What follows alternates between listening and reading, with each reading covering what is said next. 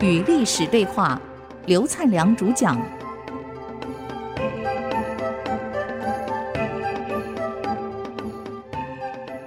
欢迎回来与历史对话，我是刘灿良。这个隋炀帝杨广，短短几年把隋文帝所有的东西，本来可以够你用五十七年，哎，怎么十几年就耗光了？哎，这只能怪杨勇不会演戏，太老实。原来太子是杨勇长子，而且这四个孩子啊，都是独孤皇后所生。独孤就是独孤信，这个杨坚的父亲，他的那个上司独孤信的女儿。那么独孤信后来跟杨坚的爸爸很好嘛，就把女儿嫁给了杨坚，生了四个儿子。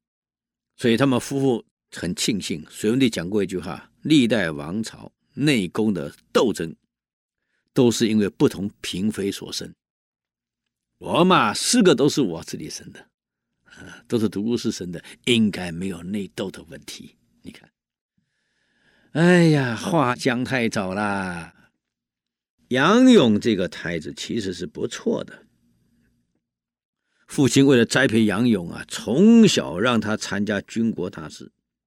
杨勇坦白讲是蛮贤明的，会提出一些合理的谏言，跟父亲讲这样处理可能会有哪些影响，会分析给他父亲听，所以应该如何做会好一点。文帝听了常常点头啊，赞叹的儿子很有见识，很有见解，处理问题挺圆融的，而且为人也宽厚。啊，他唯一的缺点是比较任性，官二代嘛，任性一点，啊，但他不作序弄假。杨勇的特征，一是一，二是二，我绝不作序弄假。我任性，我承认他好于色。杨勇年轻人嘛，哪一个不好色？所以他的嫔妃很多，后宫佳丽不少，才当太子而已哦，佳丽就已经不少了，这个是事实。因为你还没有当上皇帝，有这些行为，往往可能就是被废太子的借口啊。就像当年宇文邕跟宇文赟儿子说，宇文赟就是因为也是酒色，有一次酒色出了问题，爸爸拿杖杖他，讲了一句话：你要搞清楚，不要以为你是太子，就稳定的可以接皇位。我告诉你，自古以来被废的太子太多了，你自己要检点一点。所以从此宇文赟知道了，也开始演戏了啊。所以第一届金马奖的影帝就是宇文赟嘛，第二届杨广嘛，都是演戏出家的嘛。哎呀，那真会演啊！不管多寒冷的冬天，永远第一个早朝报到，在宫廷外受冷，等着早朝。家里嫔妃全部退掉。就留下一个丑八怪的老婆，你看，都是老宫女，用的非常节俭，瞒过宇文邕。等到登基的那一天，你看，古代是这样，白发送黑发的时候，这个白发哪个葬葬黑发的棺材，葬十下，这儿子怎么可以先走？可是倒过来，宇文邕拿上葬他父亲的棺材，还讲了一句话：“你死得太晚了。”你看。当天就把父亲的嫔妃全部接收了。哎呦，这个杨广啊就很会演戏，杨勇就不是很直接啊。有一次在盔甲上装了黄金的饰物，叫黄金甲嘛啊。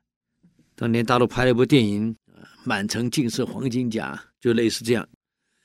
那么这个盔甲上装了黄金，文帝看到了非常生气。告诉他，自古以来，没有一个习惯上、生性上喜欢奢华的帝王能把国家治理好的，能让国家长治久安的。你作为一个储君，不能率先节俭，在盔甲上装饰物，那个要花钱的，有那个必要吗？打仗是为了打胜仗啊，盔甲是为了护身啊，你装那个干什么？战死了，盔甲变成敌人，那有什么用啊？那好，给拿掉。作为一个领导人，自己不能以节俭为典范，你让人民、让全国人民、让全国的百姓怎么跟你学习啊？啊，你要搞清楚，奢是亡国灭种的根源啊！这第一件事啊，盔甲装个失误，文帝真的可以骂他一天。你如果有智慧的话，早就该警觉到了。而且对父母亲的习惯你要很清楚，他们好节俭，你得投他所好。嗯，以前我们念初中的到老师改那个什么周记啊、毛笔字嘛，周记有毛笔，哎，现在写周记吗？现在初中生还用毛笔吗？那没有了，以前规定是毛笔的，拿着最基本的那个提笔，哎，毛笔写周记啊，写作文写什么都要写，哎呀，这个老师的评语。啊，会有影响的。那么第一件事儿，你评了，你就应该警觉到他的习惯了。那么以前我们这些老师不能评语，为了写甲乙丙丁嘛，会批成绩的嘛。哎呀，尤其是书法课，啊，各种作业课，我们上课看老师黑板的笔记，哈，会拟他的笔记。所以写作业的时候，你看不同课我们的笔记绝对不一样。会看老师上课黑板的笔记，嗯，我拟你的笔记，写你的作业，成绩果然高一点。你看，是杨广会这个，杨勇不会。居然父亲骂他还是没警觉到。第二次，你是储君嘛？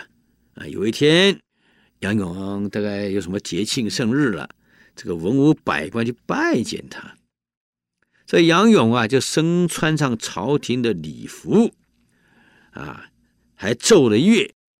我们现在讲奏乐，你放放音乐就可以了嘛。哎，学校鼓乐队嘛，以前是这样，有一些乐团，那么有重要呃节庆的时候，在旁边奏乐，奏乐啊，穿礼服接受祝贺。嗯，哎，把杨勇找来了，你这个行为有悖礼仪，礼仪是有等级之分的，君臣不能乱的。你太子还是属于臣子啊，怎么可以穿上朝廷的礼服接受朝拜呢？你的礼服哪来的？自己做的？哎，我没，我可没给你啊！你怎么能穿这种礼服？你看，傻瓜，这杨勇太直接了，以为自己可以继位啊！最近两件事了，让隋文帝不满了。可隋文帝是惧内的，听老婆独孤氏的话，更严重是独孤氏有意见。有什么意见呢？我们休息一下，等会儿再回来与历史对话。